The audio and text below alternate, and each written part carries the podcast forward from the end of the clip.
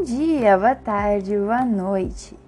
Então, hoje eu, Jordana, vou apresentar a célula animal e como ela evoluiu ao longo do tempo para se tornar o que ela é hoje e que constitui os nossos corpos. Bom, olhando as imagens que a gente pode encontrar em qualquer lugar do Google ou nos nossos livros de biologia, as células animais elas são uma são muito bem organizadas. E vou tentar desmembrar elas um pouquinho para vocês entenderem um pouquinho mais sobre as funções e como surgiram todos esses desenhos que ficam dentro daquela bolinha que constitui todos os seres vivos. Bom, primeiramente, para ela ter esse formato de bolinha, como eu disse, não é bem uma bolinha, só para exemplificar. Uh, isso depende do citoesqueleto, que são microtúbulos, microfilamentos, e eles dão a forma para a célula. Então, eu acredito que, primeiramente, a célula precisava ter uma forma, né? E eles também vão dar a origem aos flagelos e cílios, que eles vão fazer com que a célula se movimente. Afinal, ela precisa encontrar comida e sobreviver, não é mesmo? Imagine na na Terra primitiva como é que era a vida, devia ser bem complicado. E também esse citoesqueleto vai ser uh, relacionado com outra organela que eu vou explicar um pouquinho mais pra frente. Então, tendo a forma ali, uh, a célula vai ter uma membrana. E essa membrana vai fazer vários transportes, uh, principalmente ela vai ser muito importante nos pluricelulares, que vai fazer a comunicação entre as outras células e vai fazer o transporte e o, vai ser tipo um pedágio que vai controlar o que entra e o que sai da célula. Então, super importante para elas poderem viver em comunidade. Mas num organismo unicelular, por exemplo, naquela época seria uh, mais para proteção mesmo e também sabemos que as primeiras células eram procariontes, né? E elas tinham material genético. E o que vai ter também nos eucariontes, os procariontes vão ter um seus material genético solto, mas primeiramente foi que se originou, de acordo com as teorias, o RNA e junto com o RNA os ribossomos que também são presentes nos procariontes. Então os ribossomos eles sintetizam a proteína junto com o RNA e eles vão ser uma das primeiras organelas a surgirem, já que estão nos procariontes e também nos eucariontes. Logo depois surge o DNA e a membrana plasmática resolve uh, concentrar todo esse material genético para uma melhor organização da célula e do citoplasma. Então, a invaginação da membrana plasmática faz com que se forme a carioteca. E o que vai ser a carioteca? O cário significa núcleo e teca significa casa. Então, vai ser a casa do material genético lá dentro da célula. E o material genético vai ficar preso e organizado lá dentro.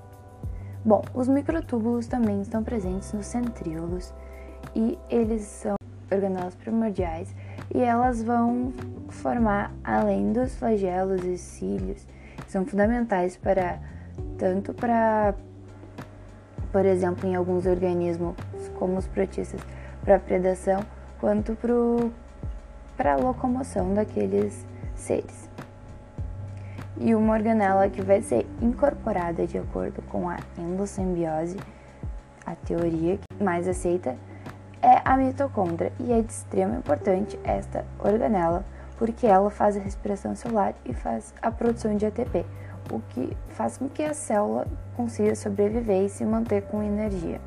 Então, super importante. A partir do momento que a gente vai ter energia dentro da nossa célula, de uma forma muito mais viável, que é com a respiração aeróbica, a gente vai poder ter muitas mais outras organelas e realizar muitas outras funções.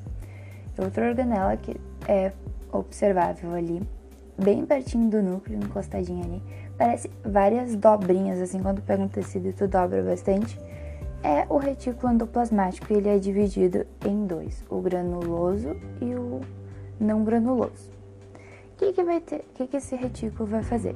Ele vai fazer a síntese de proteína, vai armazenar e vai funcionar como um de transporte de substâncias. No granuloso, a diferença é que ele vai focar na síntese de proteínas porque ele vai estar tá cheio de ribossomos incrustados nele. Ribossomos aqueles que têm as proteínas que também são encontrados nos procariontes, só que nos procariontes eles estão soltos no citoplasma e nos eucariontes eles também estar no retículo endoplasmático.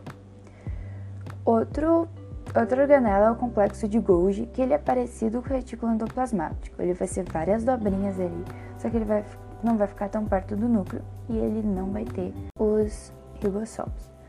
Mas ele vai trabalhar modificando as proteínas. Ele surgiu posteriormente o retículo endoplasmático, porque tu precisa de uma organ... daquela organela que produz proteínas para tu poder modificar elas depois.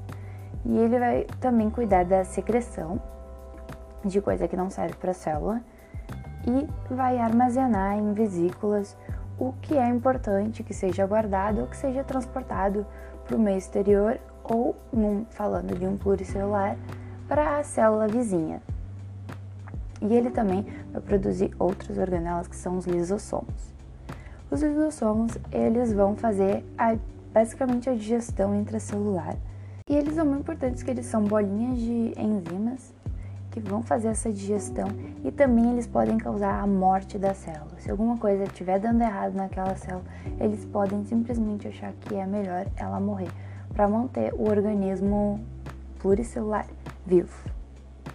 E aí também teremos os peroxissomos, que eles vão cuidar da desintoxicação da célula. Se alguma coisa ruim entrar naquela célula e precisar de alguma coisa que de alguém para consertar, consertar e tirar aquelas toxinas de dentro da célula, esses vão ser os peroxissomos. Os peroxissomos são umas bolinhas um pouquinho maiores que ficam no citoplasma para cuidar dessa desintoxicação e limpar o citoplasma. Então podemos perceber que tudo isso é uma questão evolutiva, né?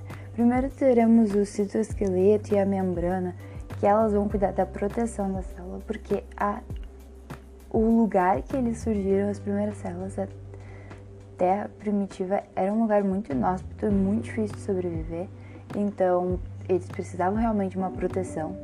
E depois material genético, que é simplesmente tudo que manda na gente, tudo, todas as funções da célula são comandadas por material genético. Então, sem material genético, a célula não existiria.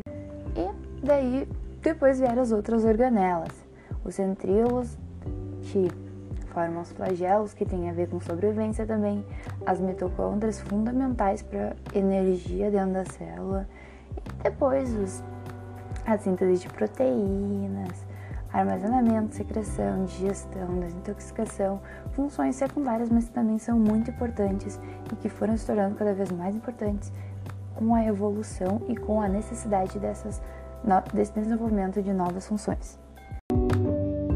Vale destacar também o fato de extrema importância que ocorreu na atmosfera terrestre, o aumento da concentração de oxigênio, proporcionando um novo meio de produção de energia, a respiração aeróbia, que com ela houve o surgimento das mitocôndrias, mais tarde incorporadas por endossimbiose a outras células e que agora fazem parte de todas as células animais.